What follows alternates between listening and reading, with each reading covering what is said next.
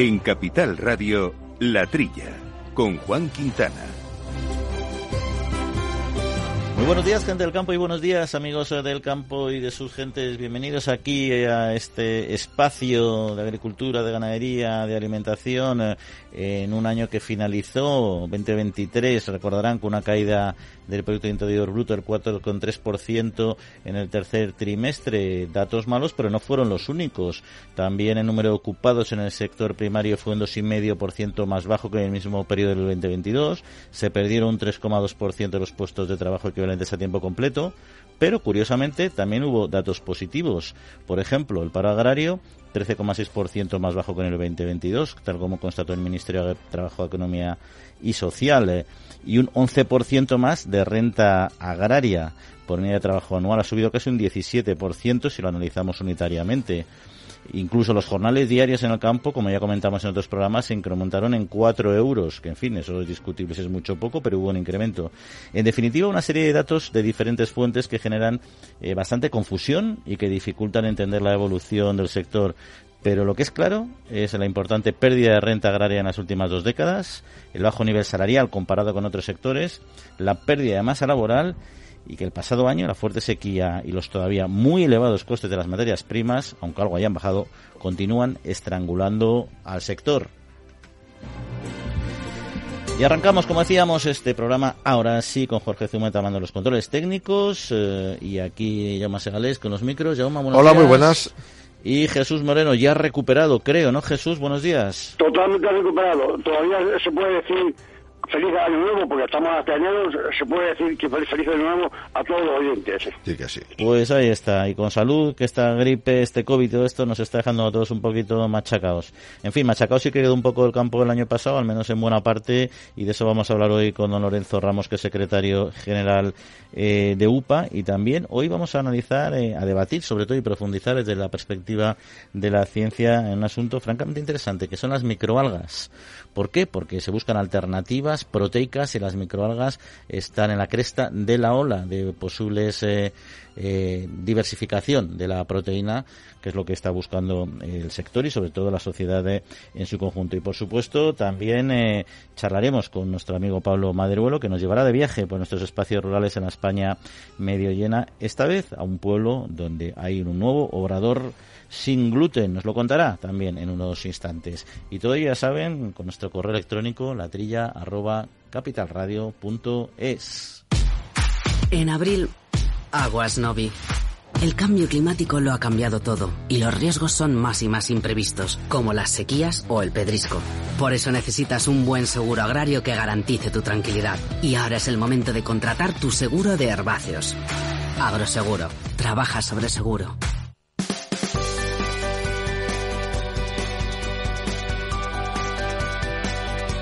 Bueno, pues comenzamos, eh, Jaume Jesús, con una noticia que bien conocía por eh, nuestros oyentes, pero que queríamos también comentar aquí, que es eh, la prueba, el decreto anticrisis que incluye mm. la rebaja del IVA de los alimentos. Sí, se ha añadido una cosa en ese debate kafkiano para muchos medios que se produjo el pasado miércoles. Al final, Junts per el partido de Puigdemont, incluyó, entre varias otras prebendas para abstenerse, que el aceite quede del IVA al, 0%. Por tanto, hemos salido ganando algo las pastas 5%, el aceite el 0% de IVA. Eh, luego está el cercanías gratuito, el, IVA de la luz y el gas que queda al 10%, que lo habían subido y lo mantienen igual. Eh, o habían eliminado algunas bonificaciones para entendernos. Bueno, la rebaja del IVA que se aplicó a final del 22, el año pasado, lo que nos afecta a nosotros es productos básicos, pan, harinas, cereales, leche, quesos, huevos, frutas, verduras y patatas, eh, los aceites y las pastas, que era hasta el 5%, ahora el aceite de oliva va a ser el cero, y más de la mitad de estos alimentos luego han subido de precio un encarecimiento desde el pasado mes de, enero cuando empezó toda, toda esta rebaja. Harinas y otros cereales han bajado un 1%, pastas alimenticias el 3%, la leche entera el 0,2%, la desnatada el 2% y los aceites que no son de oliva han bajado un 28%.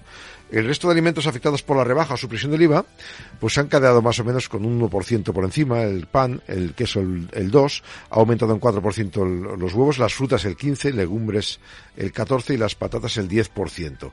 Eso era previsible porque aunque te rebaja rebajen el IVA no significa que los agricultores no puedan cobrar lo que necesitan eh, en cada momento. ¿no? De acuerdo a los datos oficiales, la cesta de la compra se ha encarecido un 9% en este, desde noviembre a noviembre, frente al 3,2% del, del índice de precio al consumo general. Eso es el dato más o menos y por tanto pues seguiremos como estábamos ahora. Había pedido tanto algunos sectores de carne como el Partido Popular que se extendiera la rebaja del IVA a carnes y pescados, pero han dicho que no es. ¿Cómo lo ve Jesús? Que, no, que, que es curioso que estamos reivindicando poner el, IVA de aceite a 0% varios meses y hasta que no hasta que no se le ha ocurrido al señor Puigdemont meterlo, pues, pues no lo han aprobado es una pena que, al señor Puigdemont no le, no, no, no le importe a la carne y el pescado, porque seguro que si pone la condición de poner cero, cero IVA a, carne y al pescado, también lo hemos conseguido. Es decir, que para conseguir algo, en vez de pedirlo al ministerio, hay que pedírselo al señor Puigdemont. Sí, sí, esto son las eh, cuestiones que a todos nos preocupa. Pues fíjate, en todo este debate político que ha habido eh, esta semana, también está hablando de Puigdemont las concesiones a, a la, a la gestión de la, de la migración. Y aunque no tiene que ver en este caso con Cataluña, sí sobre todo con Andalucía y con Huelva porque arranca el programa que contrata en origen a migrantes para la recogida de la fresa. El programa de migración circular dicen que no se puede saber ahora la cifra de empleos que se van a cubrir todavía, con este programa. El año pasado llegaron 16.000 marroquíes a trabajar a diferentes campañas eh, agrícolas, eh, 15.300 era la fresa en Huelva, otras mil personas en tareas del campo en Albacete, Castilla-La Mancha y Segovia. Eh, para el 24 las ofertas van a ser para países con los que tenemos suscritos acuerdos, Colombia, Ecuador, Marruecos, Mauritania, Ucrania, Honduras, República Dominicana y Guatemala. Eh, en esta edición se podrá autorizar ofertas que sean orientadas de otros países siempre y cuando haya un principio de reciprocidad de igualdad. Eh, a ver, aquí el tema está en que añaden el modelo de contratación fijo discontinuo, que permitirá a estas personas trabajar un máximo de nueve meses al año y las ofertas de empleo deberán contener un número mínimo de cinco puestos de trabajo. O sea que los van a contratar como fijos discontinuos, supongo que se irán a su país de vuelta después de los tres meses mm. y tendrán derecho a volver a trabajar. La misma persona. Bueno, no, no es la primera vez que, que, se ha contratado eh, precisamente por iniciativa de, de, la Fresa en, fueron los primeros que propusieron al gobierno ir, allí a contratar a, los países, ¿no? Y lo, han hecho con la Fresa, lo han hecho con, con legisladores, en fin, con otros vídeos. A mí lo que me extraña es, bueno, el convenio que han hecho con Colombia, Ecuador, Marruecos es el país que más gente pone en la fresa, además por cercanías, y entonces yo dudo que, vengan a la fresa de, Colombia o Ecuador y que luego terminada la campaña se, se, tengan que venir otra vez a, su país. Creo que ese, acuerdo tan general mm, será por cuestiones políticas o, de, pero en fin yo no veo que, que, venga gente de Ecuador a, una campaña de fresa y, cada, año, ¿no? Sí, efectivamente, Ecuador es más complicado. Marruecos es más próximo, pero bueno, en todo caso veremos porque una cuestión eh, eh, un poco un poco compleja lo que es la gestión y la movilidad, ¿no? Y hablamos de Marruecos, nos vamos a ir ahora eh, Alemania en concreto, porque, en fin, siempre asociamos a los franceses y a nosotros porque lo conocemos nuestra realidad más próxima, lo que son las protestas, etcétera, del sector. En Alemania se suelen ver menos, pero esta semana sí los agricultores alemanes se han movilizado contra el recorte de, los, de las ayudas. Sí, ha habido eh, acciones descentralizadas en prácticamente varias regiones de Alemania, ciudades grandes como Berlín, Hamburgo, Bremen, caravanas de tractores y también eh, muchos agricultores, ¿no? Que se quejaban precisamente, pues, el, de que van a cortar el subsidio al diésel agrícola. están recibiendo ahora mismo 21,48 céntimos de, por litro de diésel.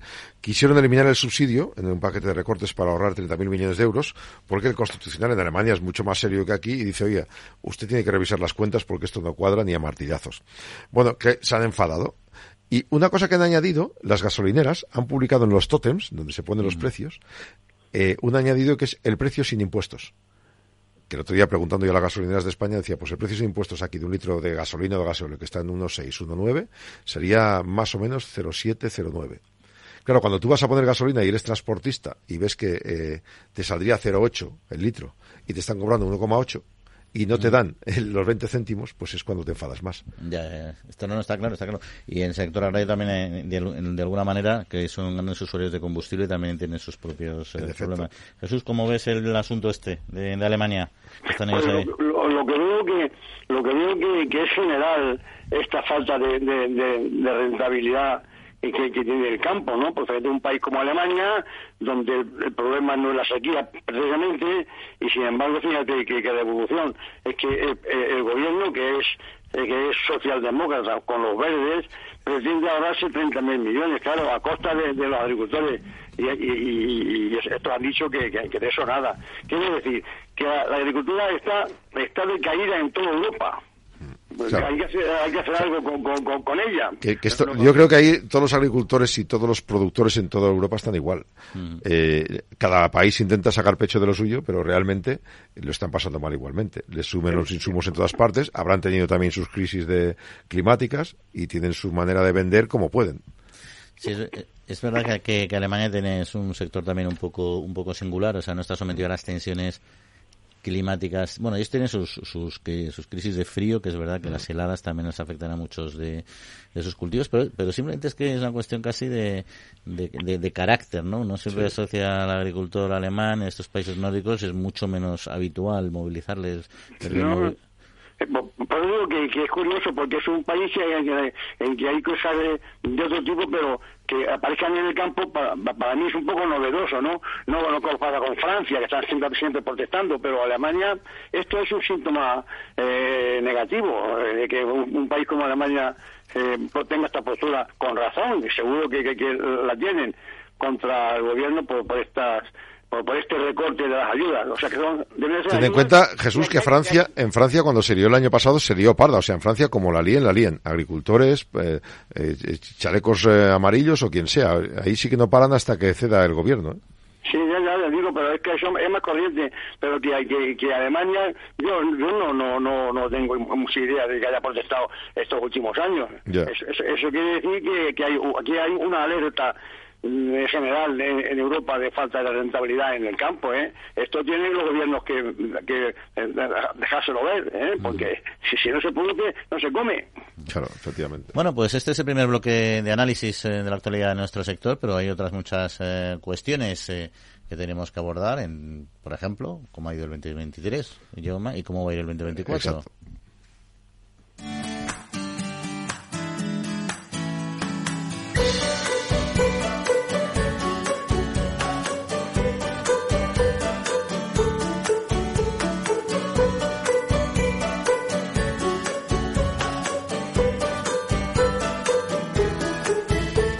Bueno, pues efectivamente, momento para analizar eh, cómo ha estado, cómo ha vivido nuestro sector agrícola y ganadero este año recién terminado 2023 y lo que nos espera para el siguiente con Lorenzo Ramos, que es secretario general de UPA. Lorenzo, muy buenos días, bienvenido y feliz año. ¿Qué tal? Buenos días, feliz año. Bueno, ¿cómo ha sido? ¿Cómo ha sido el 2023? ¿Tan malo como lo hemos ido pintando regularmente? Pues sí, desgraciadamente, la verdad que ha sido un año que mira que muchas cosas yo creo que más o menos se, se habían se habían arreglado.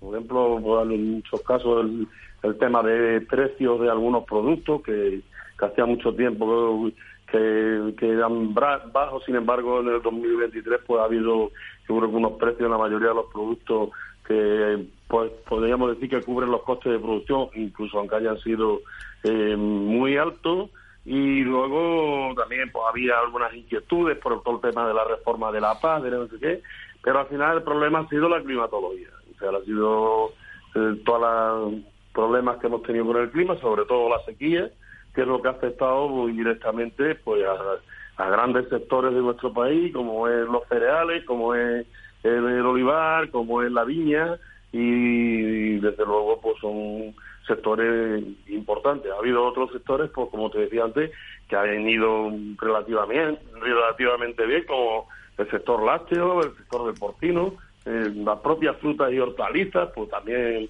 no ha sido un mal año, aunque en algunos sitios también han tenido problemas, no por la sequía, sino por las heladas últimas de la primavera, pero mm, la verdad es que yo creo que, que un año que podía haber sido bueno, con carácter general, pues la verdad es que no lo ha sido porque desgraciadamente por pues, el tiempo también se nos pone en contra. ¿no? ¿Y ahí el, ha habido alguna, para paliar un poco estos daños producidos por la climatología tan adversa, el seguro agrario ha, dado respuesta al sector?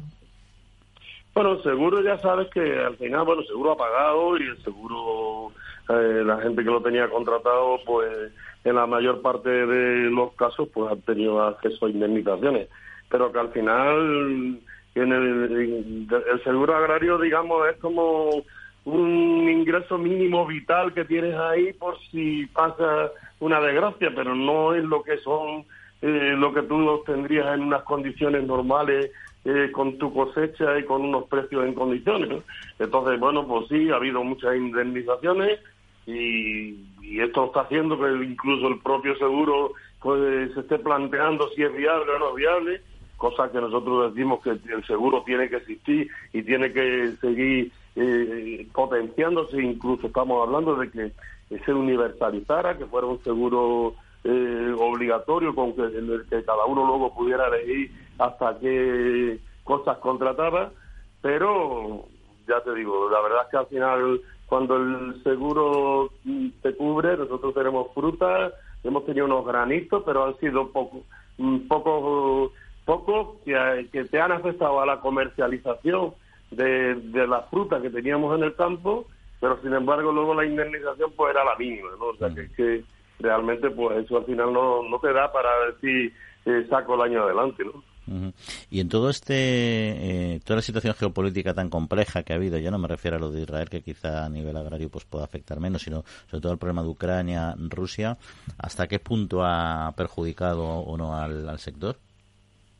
Pues mucho, mucho, la verdad es que ha afectado por, porque, bueno, eh, eh, ha habido incremento de costes de producción, sobre todo en, fertilizantes que están muy vinculados al precio del gas, eh, también pues prácticamente la inmensa mayoría de los de los de los costes de producción que nosotros tenemos, tenemos ya venían subiendo antes de la de que comenzara la guerra de Ucrania, pero la, la guerra ya fue el detonante y la verdad que en algunos casos en el 2023 pues ha habido ya una bajada importante de esos costes de producción, pero no ha llegado ni con mucho a la situación anterior, pero en otros en otros eh, en otros aspectos se ha mantenido y nosotros pensamos que ya incluso no se dan las circunstancias que se daban en su día por el precio del aumento del gas, por el precio de la electricidad o por el precio del petróleo. Pues resulta que eso ha, bajado, sin embargo nosotros seguimos pagando caro. y, y, también ha sido un año, bueno, hemos tenido seis meses de presidencia eh, española. ¿Cómo la, la, valoraría desde la perspectiva de, nuestro sector agrario y alimentario? Bueno, pues la verdad es que esto de, la, de las presidencias de turno de la Unión Europea, pues nosotros pensamos que debería servir para algo más, ¿no? O sea, que el propio país pudiera marcar su agenda y decir oye, pues aquí en qué nos, en qué nos interesa avanzar o en qué no nos interesa avanzar, pero la verdad es que nos encontramos con que viene muy condicionada la agenda con temas que están prácticamente cerrados por parte de, eh, de la Comisión Europea, con los propios, con el Consejo Europeo, con los consejos de ministros, y bueno, pues ha centrado en, algunas cuestiones, ha habido algunos avances importantes relacionados con el tema del etiquetado de la miel y algunas cuestión más, pero hay muchas cosas abiertas, muchos frentes, sobre todo en lo que afecta a mm, la gente que está en contra de, de los sistemas de producción que tenemos, con la utilización de productos fitosanitarios, el tema de bienestar animal, todas estas cuestiones que deberíamos, pues, lógicamente, avanzar más y que no se siga vendiendo una imagen de la agricultura y la ganadería como que nosotros estamos haciendo, pues, es cosas que no se deben hacer. Yo creo que lo hemos demostrado con la pandemia, que hemos estado ahí para dar solución a los problemas, pero sin embargo, pues seguimos teniendo que aguantar estas presiones que nos vienen por ahí permanentemente por los grupos estos que tienen son grandes lobbies y que aprietan a la Comisión y, aprietan mucho en el Parlamento Europeo. Pues a ver si aguanta ahora la presidencia belga estas presiones y otras que le van a venir. Eh, Lorenzo, Lorenzo Ramos, secretario general de UPA, pues muchas gracias por eh, acompañarnos aquí en los micrófonos. Un saludo. Venga, muchas gracias, un abrazo y feliz año. ¿eh?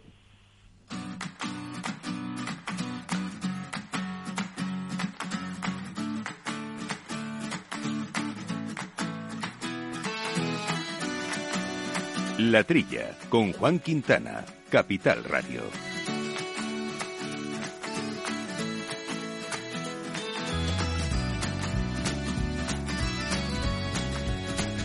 Bueno, pues eh, temas eh, que comentar hay varios, pero vamos un poco escasitos de tiempo y vamos así abordar uno que sí me interesaba y seguro que a Jesús también, porque le encanta el mundo del vino y de los aceites, y es que España se consolida como líder mundial en producción de vinos y aceites de oliva al superar los 3 millones y medio de hectáreas.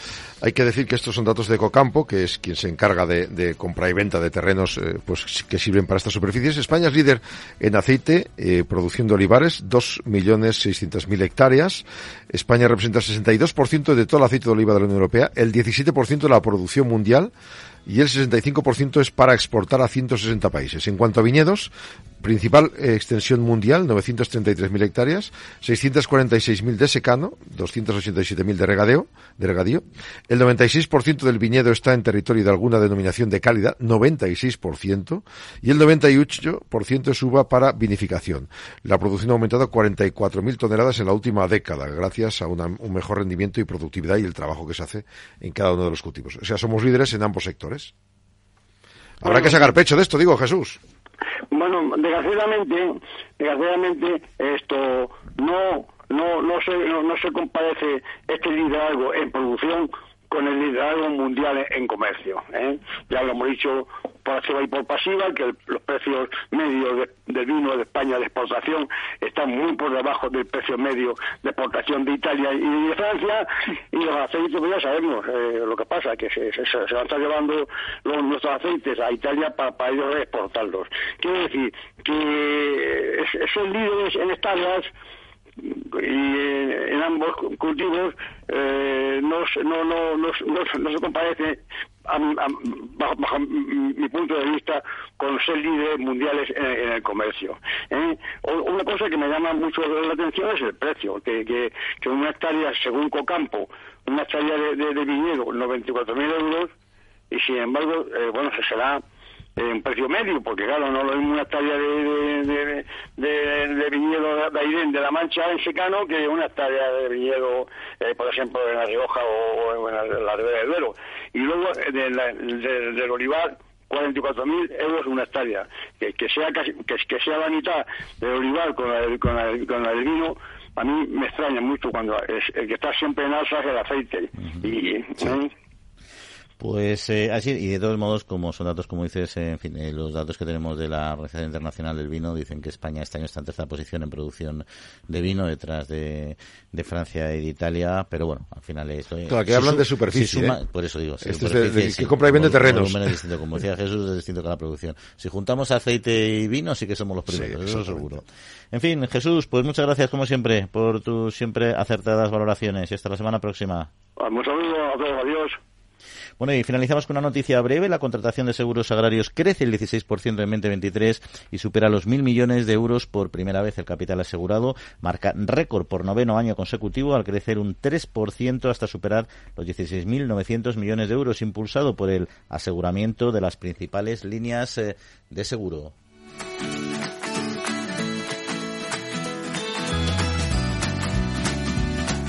Y entramos ya en nuestro espacio siempre apreciado de la España medio llena con nuestro amigo Pablo Maderuelo, que hoy, como decíamos ya al comenzar este espacio, nos va a acercar a lo que es un, obrador, un obrador sin gluten y además en un pueblo muy pequeñito de 700 eh, habitantes. Pablo, muy buenos días. Hola, ¿qué tal? Muy buenos días. Ana Clara es de Euskadi. Solía viajar a Fromista en Valencia al llegar el verano. Hace un año decidió emprender en el sector de la pastelería y dejar el norte de España para instalarse en este pueblo palentino. Pero Ana redobló la apuesta y apostó no solo por abrir un obrador, sino porque fuera el único de toda la provincia de Palencia en ofrecer productos sin gluten. Hablamos con ella hace un año porque entrevistamos a varias mujeres emprendedoras del sector agroalimentario y ahora, un año después, hemos querido viajar físicamente hasta su obrador para conocer cómo ha evolucionado el proyecto y a qué dificultades se ha tenido que enfrentar durante sus primeros 365 días. Esta es la conversación que hemos tenido con ella.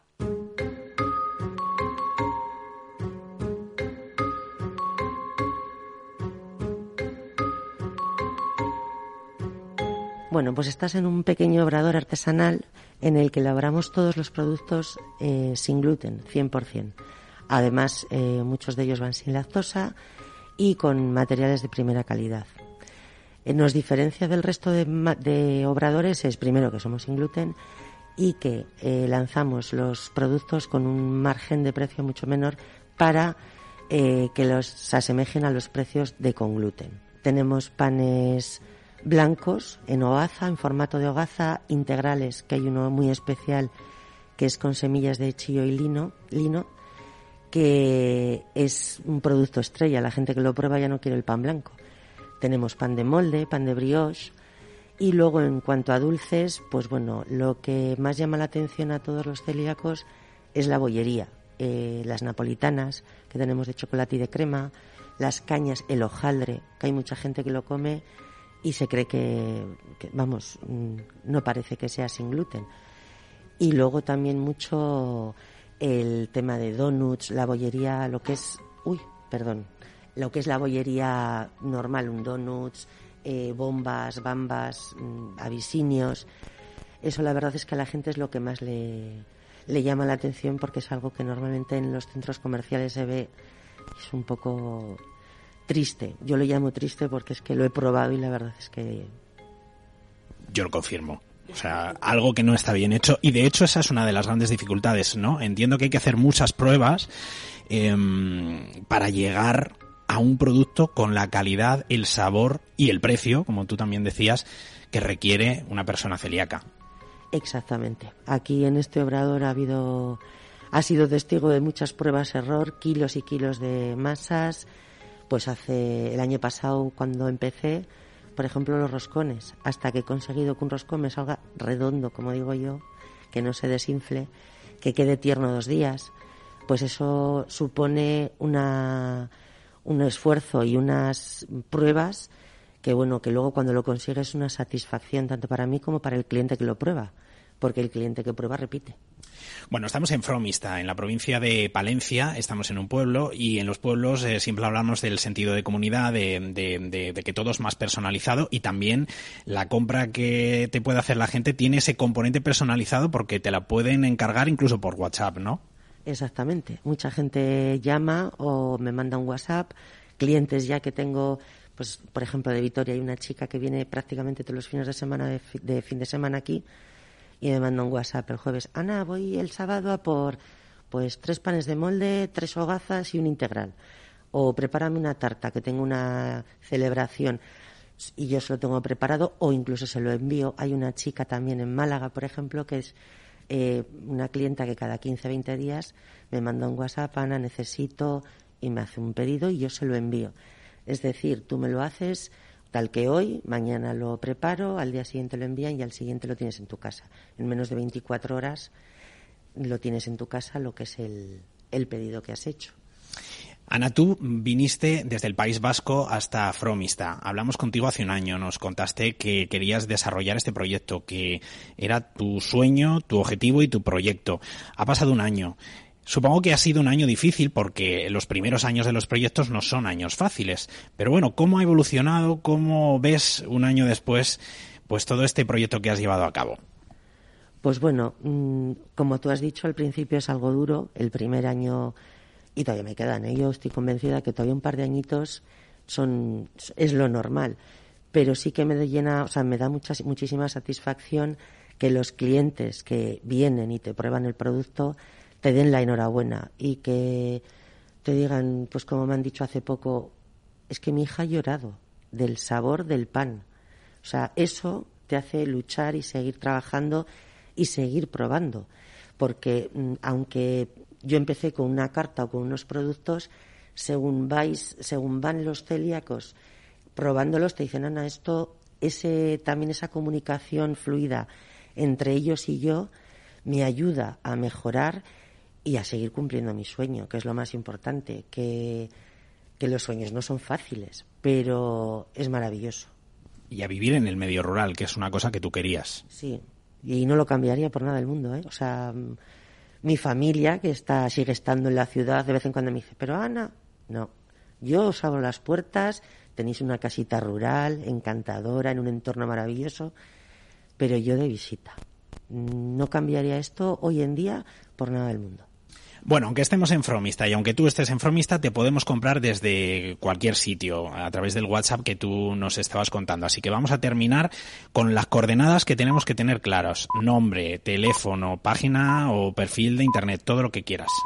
Bueno, pues eh, mi nombre es Ana, la empresa se llama Sumendi Pastelería y el teléfono es el 620071366 y luego tengo pues Instagram, Facebook, y en él podéis ver, pues eh, suelo lanzar o poner fotos de los productos que tengo o de los que voy sacando nuevos, probando, para que vosotros me vayáis eh, dando pues vuestra opinión y vuestras comunicarnos, vamos. Y luego también la página web en este mes me he comprometido a que esté activa y se va a llamar Sumendi Pastelerías. O sea, es eh, para febrero ya podéis meteros y, priva, y volver a mirar las cosas.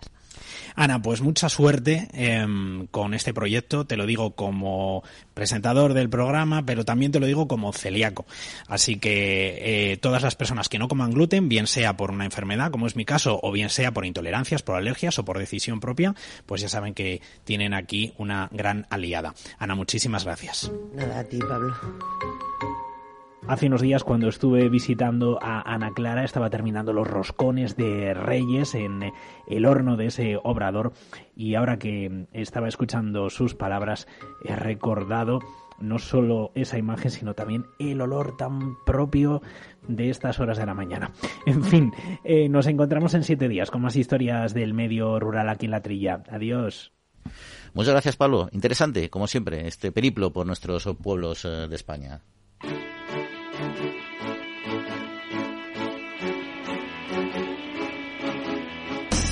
La Trilla, con Juan Quintana, Capital Radio.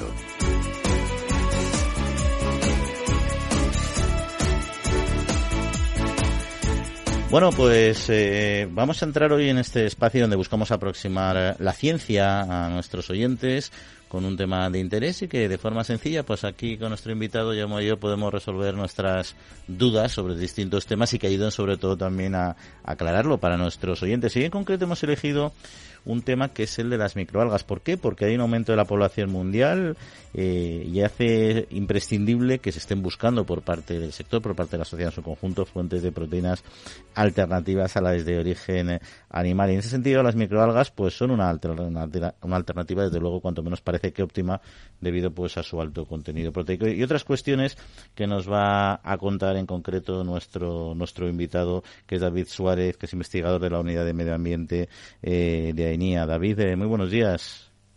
Hola, buenos días. ¿Qué tal? Bueno, pues bien, aquí deseando, deseando conocer un poco más sobre lo que son las microalgas y cómo se van, cómo, cuándo y de qué manera se van a incorporar o se pueden incorporar a, a nuestras dietas, ¿no? Porque las microalgas, uno oye hablar de algas y sabe lo que son y piensa, bueno, pues algas una, algo más pequeñito, ¿no? Pero ¿qué son realmente las microalgas? Pues, pues es una buena pregunta porque realmente el grupo microalgas se creó pues eh, más bien a nivel, a nivel comercial para agrupar todas aquellas algas que, que, son microscópicas, es decir, como que no se pueden ver a simple vista, como puede ser el típico alga de la playa que se queda en la arena. Entonces, eh, la microalga sería, pues, pues eso, tiene la misma estructura y las mismas funciones que, que el alga más grande, pero eh, son microscópicas. Entonces necesitas de, de, de, un microscopio para poder, para poder verlas. Básicamente es la diferencia. O vamos a buscar fuentes proteicas en algo microscópico. Ahora nos lo vas a aclarar un poquito porque parece que hay que comer millones de ellas. ¿no? ¿Están en el mar también? Sí, sí, sí, la verdad que, que, están en cualquier tipo de ambiente en el que, en el que haya un poco de, de, humedad. Ni siquiera tienen por qué haber como una fuente de agua, sino con que haya cierta humedad ya ellas eh, proliferan muy, muy rápido y se desarrollan muy rápido. Son muy adaptables.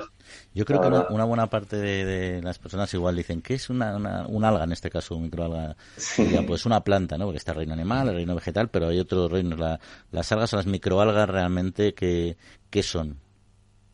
En ese sentido, pues, en a los reinos. Claro, pues los reinos pues serían cinco en este caso y, y las microalgas, como, como decía, pues es un grupo que, que no es taxonómico, como se dice, ¿no? Es un grupo un poco, un poco creado artificialmente y aquí, dentro de las microalgas, estarían por un lado las, las algas verdes, que, estarían dentro del, reino planta, aunque son unicelulares y son microscópicas, son muy pequeñas y no se ven. Y luego estarían las, eh, lo que llamamos las algas eh, verde azuladas, que pertenecerían al grupo de, las, de los protistas, o al reino de los protistas, que es donde están pues las bacterias, eh, etcétera. Entonces, pues dentro del grupo microalgas, pues englobaría a esas dos, al grupo, o sea, al reino protista y por otro lado al reino planta, porque no dejan de ser pues mini plantas. y, lo que tienen en común, pues es eso, que tienen procesos similares a, a pues entre plantas y bacterias. Aunque bueno, ¿Y, cómo, ¿Y cómo nos vamos a poder eh, llegar a alimentar? No solo, entiendo. ¿Cómo pueden entrar en nuestra dieta eh, alimentos, o sea, alimentos aparte de, de, productos o de seres vivos eh, microscópicos? ¿Cómo, ¿Cómo, se va a conseguir? ¿Cuál es el proceso? ¿Cómo se ha conseguido?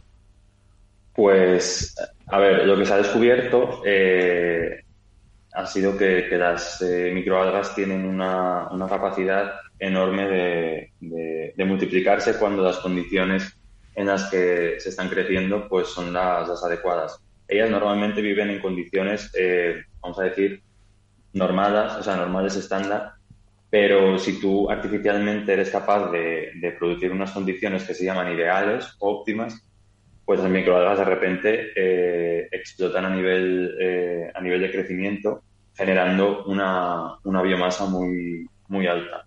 Mm. vamos, mm, dependiendo del tipo de, vamos a decir, de procesos de cultivo que se lleve a cabo, eh, puede ir desde, desde un gramo en un litro hasta los 100 gramos aproximadamente. Hablaba usted de, una pequeña humedad, es decir, que no haría falta un, así como una piscifactoría necesita mucha agua, con mucha menos agua se podrían generar kilos de algas, de microalgas. Eh, sí, porque, ah, bueno, a ver, eh, eso es de manera natural eh, como decía antes, de manera natural pueden existir en, en, ambientes donde, donde el agua es muy, es muy reducida. Por ejemplo, se han encontrado microalgas en, en desiertos, en, vamos, en cortezas de árboles, en muros. Eh, eh, prácticamente son colonizan cualquier tipo de cualquier tipo de, lugar mientras tenga una mínima humedad pero a nivel artificial sí que sí que es necesario por, bueno por logística y por operativa el tenerlas en, en, pues vamos a decir, en balsas o en piscinas o en, sistemas de cultivo eh, que se llaman reactores y, ahí sí que se necesita un poquito más de agua. Pero vamos, ellas, naturalmente por poder pueden colonizar cualquier tipo de ambientes. Y, y para, yo entiendo que para desarrollar este crecimiento, etcétera, que muchas veces en los alimentos, en los nuevos alimentos, uno siempre luego tiene que hacer el balance de, de lo que es su aportación eh, nutricional, etcétera, y con el coste de, ponerlo en el mercado. ¿no? Este desarrollo y su transformación, etcétera, y sobre todo en esta fase, fase inicial, es un proceso eh, que se puede transferir ya, o sea, es un proceso costoso energéticamente, ¿cómo, cómo está la situación? Pues la situación está mm, es un poco dependiente de pues del país o de la zona en la que, en la que estemos hablando, porque una de las eh, principales eh, razones por las cuales las microalgas eh, no llegan a, mercado, principalmente en forma de, alimentos o de suplementos, es precisamente porque hay regulaciones que no permiten que, se llegue o que se llega pues atravesando un camino muy muy largo y muy tedioso. entonces esa es una de las principales razones por las que las que no han eh, cuajado del todo, no se han establecido en el, en el mercado. Y la otra es la que comentabais, que, es, eh, que son los costes de producción. Em, realmente eh, esto es algo en lo que se está, se está trabajando muy concienzudamente, tanto centros de investigación como universidades, como, como empresas, es abaratar estos costes de producción, porque, porque bueno, al final estarían divididos en dos tipos. Sería como los costes un poco de implantación de todo lo que es eh, los sistemas de cultivo y luego los costes de operación, que sería pues a partir de esa instalación pues los costes que serían de, producción. y, ¿Esto se, se, comería el alga o se utiliza el alga para generar otro producto? Por ejemplo, no sé, un tipo de hamburguesa. Eh, pues realmente se puede se pueden tomar ambas porque eh, el alga se puede consumir de manera natural, o sea, según, según, según te llega, lo que es el, la biomasa entera, pero luego las microalgas son, son grandes productoras de, muchísimos compuestos de, alto valor, los cuales por unos procesos eh, físico-químicos pueden ser extraídos e incorporados dentro de, alimentos. Entonces, bueno, tú puedes utilizarla, vamos a decir, como condimento, por decirlo de alguna manera, eh, o como suplemento, que es a través de, esta, de este proceso que, acabo de explicar. Y estabas mencionando precisamente, bueno, esa, ese, ese proceso de optimización de, de o sea, esa fase de optimización de los costes de producción que además estáis desarrollando también, investigando en la línea, no solo con algas, sino también con sí. la lenteja de agua. Eh, pero uh -huh. eh, al final ese, esos costes van a va, van a poder eh, eh, suplirse con, con, volumen de producción, etcétera. Es decir, hasta qué punto podemos, con respecto a otras eh, alternativas eh, eh, proteicas, como pueden ser, por ejemplo, por supuesto, los pescados, los huevos, la, la carne sintética eh, y, y, y, otras muchas, las leguminosas, ¿dónde va a estar, dónde tiene su espacio comercial? ¿O dónde puede llegar a tener? Pues yo creo que, que realmente hay una ventaja a nivel ambiental, ¿vale? Que, que poquito a poco, o bueno, o, espero que más rápidamente que, que despacio eh, vaya adquiriendo cada vez más, más peso. O sea, el impacto ambiental que tiene el cultivo de microalgas en comparación con cualquier otros tipos de, de proteínas alternativas, las microalgas y la lena, de hecho, la lenteja de agua, eh, es bastante menor en comparación. O sea, no, no necesitan de un campo de cultivo eh, arable. realmente no generan, eh, antes sí que se generaban más residuos de su producción, pero ahora mismo, dentro de un vamos a decir, un, paraguas de economía circular, todos los eh, residuos o, los antes llamados residuos ahora mismo son productos que se pueden que pueden ser como internalizados dentro de otros procesos. Eh, entonces, realmente eh, las microalgas y la lenteja de agua encontrarían su nicho eh, por esa capacidad que tienen de generar biomasa eh, sus grandes propiedades a nivel bioquímico y a nivel eh, nutricional y que su impacto ambiental eh, es, eh, es, muy reducido. De hecho, al ser plantas, em, tendrían hasta un impacto negativo, claro. porque las plantas, como sabéis, se, se, se alimentan de CO2 y, y, la huella de carbono es algo muy importante dentro de todos los procesos productivos. Eh, entonces, el, el, que haya pues, fuentes de proteína eh, que tengan todas estas eh, características y que aparte de no generar residuos, pues puedan generar un residuo negativo, eh, pues yo creo que ahí van a encontrar su, su nicho. También es verdad que, que bueno, que el, la conciencia y el conocimiento de, de, las microalgas, pues todavía está un poco, vamos a decir, en pañales. la gente no las conoce. Entonces yo creo que también, bueno, habría que generar un esfuerzo por, por muchas partes para que, para que se dieran a conocer como algo que realmente vive eh, desde hace muchísimos años aquí en, el, en nuestro planeta, sí. que es la base de la vida y que, y que aparte de ser la base de la vida natural, pues nos puede eh, generar todas estas eh, ventajas de, a nivel de especie como ser humano. Son muy parecidas las lentejas de algas y de, de, las lentejas de agua y las microalgas en este aspecto, en cuanto a capacidad nutricional y en cuanto a facilidad de, de producción. ¿En qué consistiría esa lenteja de agua? Pues la lenteja de agua o la lemna, como, la, como se le llama eh, amigablemente, pues es, eh, es, es, ella sí que es una planta, ¿vale? Eh, las microalgas serían pues un, un alga y, el, y la lenteja de, de agua se considera una planta superior pero son, son muy pequeñas, eh, no llegan ni a los dos centímetros eh, y crecen en, crecen en, superficies acuáticas eh, de manera muy, pues, pues muy eficaz. de hecho, su capacidad de flotar hace como, como que se generen una especie de capas eh, encima de todo tipo de aguas, eh, porque son capaces de crecer en muchísimos tipos de aguas residuales eh, y actúan principalmente como, como biofiltro. Mm. Ellas son capaces de filtrar el agua, eh, limpiándola de numerosos compuestos que pueden ser nocivos o pueden ser tóxicos, mm. y ellas siguen creciendo tan, tan tranquilas, así que sí, eso, es, es, es la, Economía circular, que se dice mucho. Oye, y, una, una, duda que me, que me quedaba, David, también, eh, respecto a la calidad de la proteína, porque, por ejemplo, pues uno habla de proteínas animales, no tiene que ver con las proteínas de las leguminosas, pues muy, muy saludables que sean las leguminosas, tiene unas carencias de aminoácidos, otras sí, otras no. La calidad proteica de las microalgas, por ejemplo, eh, ¿cómo estaría comparado con las otras fuentes habituales? Pues bueno, aquí, como, como bien dices, eh, pues hay dos tipos de... las proteínas están compuestas por unidades que se llaman aminoácidos y estos aminoácidos eh, se pueden diferenciar entre esenciales y no esenciales. Entonces, los aminoácidos, eh, hay algunos aminoácidos esenciales que, necesitamos incorporar por medio de la dieta y esta, aquí es donde radica un poco la, la, ventaja de las, de y de la lenteja de agua eh, si la comparas con otras fuentes alternativas es ese perfil aminoácidico. Eh, tiene un perfil aminoácidico muy, muy bueno, eh, aparte de que, bueno, de que, de, que, de que la productividad en proteína total es muy alta, pues esa proteína es muy buena porque prácticamente tiene todos los aminoácidos esenciales que se tienen que consumir por dieta.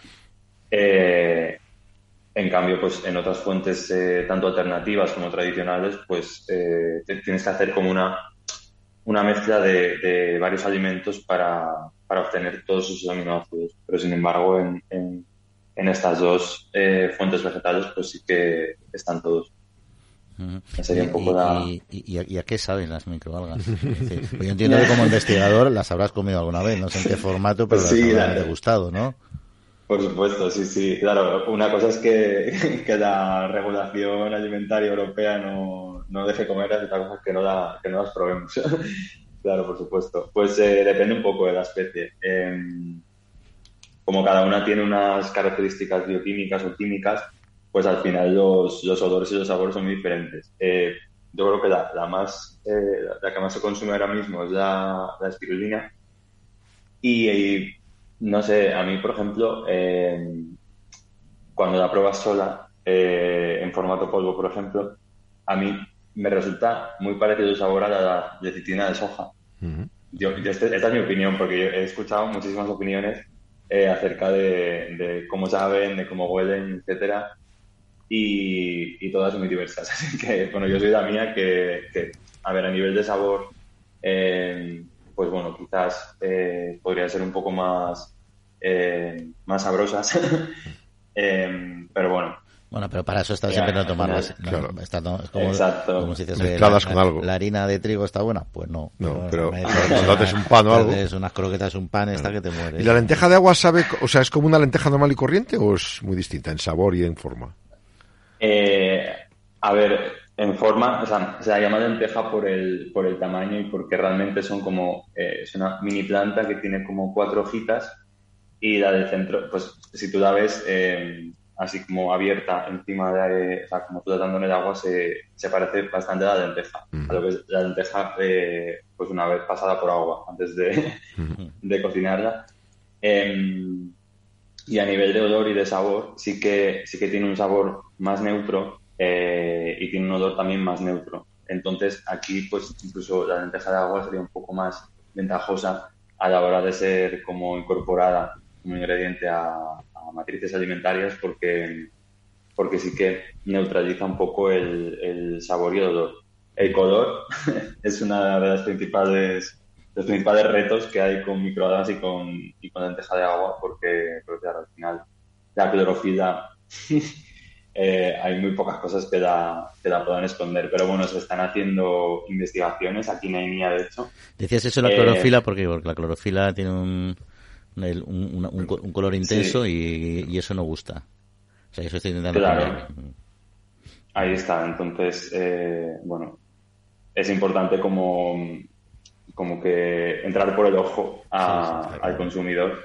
Y, y eso, y un color verde tan intenso, eh, pues, pues a veces es un poco es un poco complicado. Entonces, pues se intenta enmascarar eh, por, por diferentes vías. Hay diferentes vías para, para enmascarar el color y también el olor y el, y el sabor sin, sin afectar a ninguna de las propiedades de, las fuentes. ha insistido usted varias veces que la Unión Europea no lo tiene permitido. ¿Hay otras zonas donde ya se está consumiendo y se puede ver el escandallo si puede ser rentable? Y dos, ¿cuándo se prevé que la Unión Europea lo autorice? Pues, a ver, no es que no es que no quieran autorizarlo, sino que el proceso eh, para generar un nuevo alimento, o, bueno, un proceso que se llama eh, generar un nuevo novel food, es un proceso muy lento y muy costoso. No es que realmente no quieran, sino que, que toda la burocracia asociada a ese proceso pues es muy largo. Y fuera de la Unión Europea, pues, por ejemplo, en la Unión Europea no se cultiva eh, prácticamente lenteja de agua, si por poner así un ejemplo eh, pero sí que en Estados Unidos y en, Asia eh, sí se cultiva y se, y se, consume. Em, de hecho, nuestro grupo de investigación es bastante pionero en el cultivo de lenteja de agua y, y realmente es eso, es como que el fin último sería intentar generar pues un novel food de, o un nuevo producto alimentario a partir de la arena. Pero, pero eso es como la previsión, eh, yo creo que, bueno, que, para 2030 yo espero que, todas estas fuentes alternativas ya no sean como eh, algo minoritario, sino que estén presentes eh, pues en todos los sitios donde se, se consuman. Y, y, sobre todo a un precio a un precio asequible, porque también hay pues bueno hay un componente de poder adquisitivo de las personas en general que hace un poco complicado el, que haya una distribución eh, generalizada de productos de proteínas alternativas porque realmente eh, pues ahora mismo tienen un coste, un coste alto de producción. Entonces, pues eh, no ayuda. Pero yo creo que para 2030 aproximadamente ya se conocerán todas, todas estas estas fuentes alternativas de proteínas. Y yo espero que durante esa década ya el consumo sea bastante bueno, mm. bastante generalizado. Porque ya no que esté presente, sino que se consuma. No, sí, porque además eh, AINIA entiendo que es una asociación para la investigación de la industria agroalimentaria, o sea que yo entiendo que avanzáis en proyectos que puedan ser transferidos, evidentemente, ¿no? Que, que no se quede en investigación básica, pues sino pues al sector industrial pues no pues bueno ellos se dedican lógicamente a desarrollar productos novedosos y, y que aporten valor al, al, propio negocio y a la sociedad en su conjunto no entonces en ese sentido sí que entiendo que pero es verdad que cuando uno lee sobre las distintas alternativas proteicas esta está todavía un poco dentro de las de, las posibles pero quizá de las menos menos avanzadas a, a la hora de poder llegar a poner eh, a poner, a poner en el mercado, ¿no? Decías que en 2030 ojalá sea así, ¿no? Y, tu valoración ahí personal con respecto a otra al mercado en general de las proteínas presente y futuro dominado sobre todo pues por por la carne, por el pescado, por bueno las leguminosas cada mm. vez yo creo que menos aunque se estén intentando recuperar etcétera eh, ¿crees que, que, va a haber espacio para tantas proteínas en, en un futuro? O sea, y, es necesario que haya tantas proteínas en un futuro en nuestro mercado? Mm, a ver, yo creo que sí, porque al final eh, los procesos de, producción, vamos a decir, intensiva y eh, de, las fuentes tradicionales de proteínas, como son bueno, pues, eh, pues, la sobreproducción, la diferentes tipos de pesca que no están permitidos y se hacen, algún tipo de piscifactoría que no cumple con la regulación. Bueno, en fin, son, eh, son procesos y son. Yo creo que son procesos que tienen un, final, o sea, que tienen. Eh, al final va a colapsar a nivel económico y sobre todo a nivel ambiental. O sea, eh, lo que es lo que es el planeta no va a poder soportar que la subida de población vaya de la mano con los mismos procesos productivos. Claro. De, todas maneras, se podría alimentar, imaginemos la mitad de la población, 3.000 millones de personas. A la larga se podría conseguir, eh, sin hacer un estropicio en, recursos naturales, con lentejas de agua y con microalgas, alimentar a esos 3.000 millones de personas. Yo creo que sí. sí, porque, porque realmente eh, es en todo lo que se está volcando, bueno, la mayor parte de la investigación, aparte de, de bioenergía, es en la alimentación toda la investigación en microalgas y en lenteja de agua está muy dirigida a, alimentación. Entonces, em, hay muchos procesos y, hay muchos análisis de tecnoeconómicos, vamos a decir, de la producción de, microalgas y sobre todo de microalgas en este momento porque la lena está un poco más incipiente, pero sobre todo de microalgas hay estudios muy bien elaborados eh, a nivel tecnoeconómico de, de, que sí, de que sí que sería posible, uno, por su capacidad para producir grandes cantidades de proteína eh, y dos, por su bajo impacto ambiental.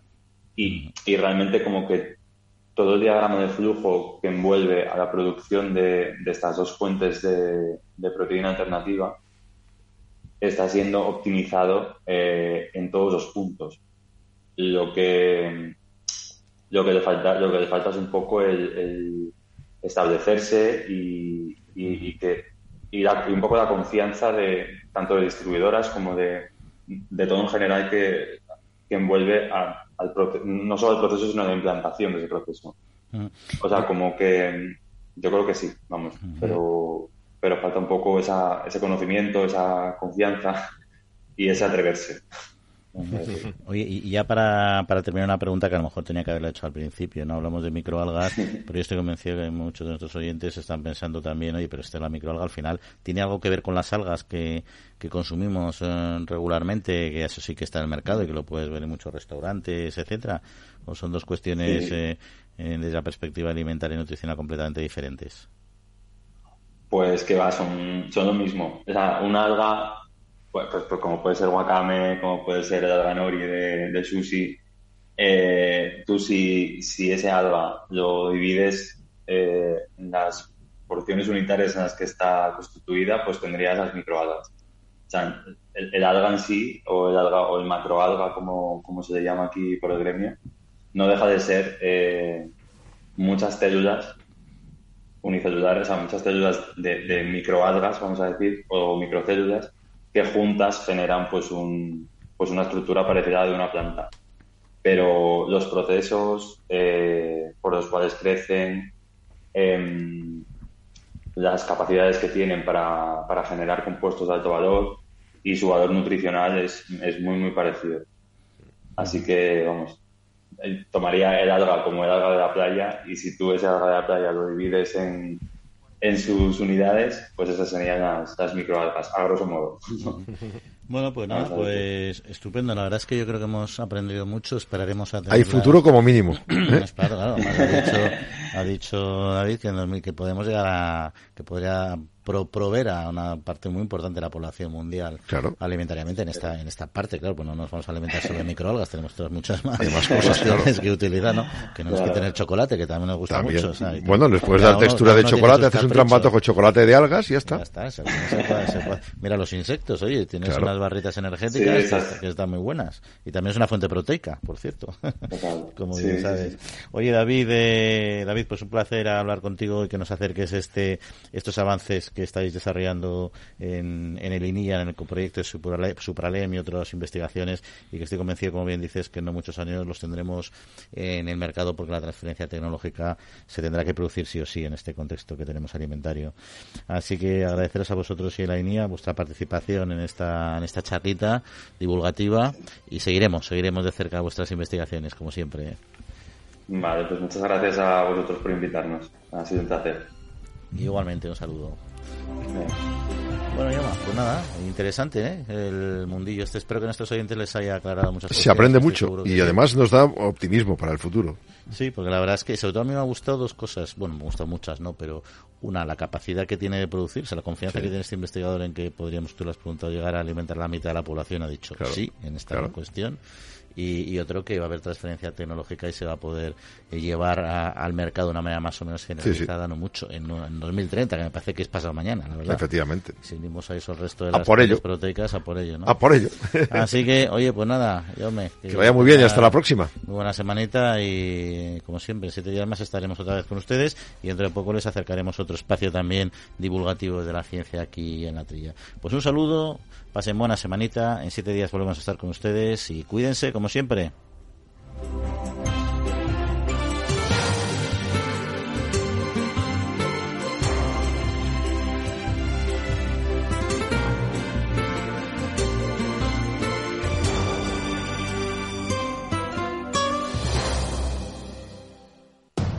Capital Radio, 10 años contigo.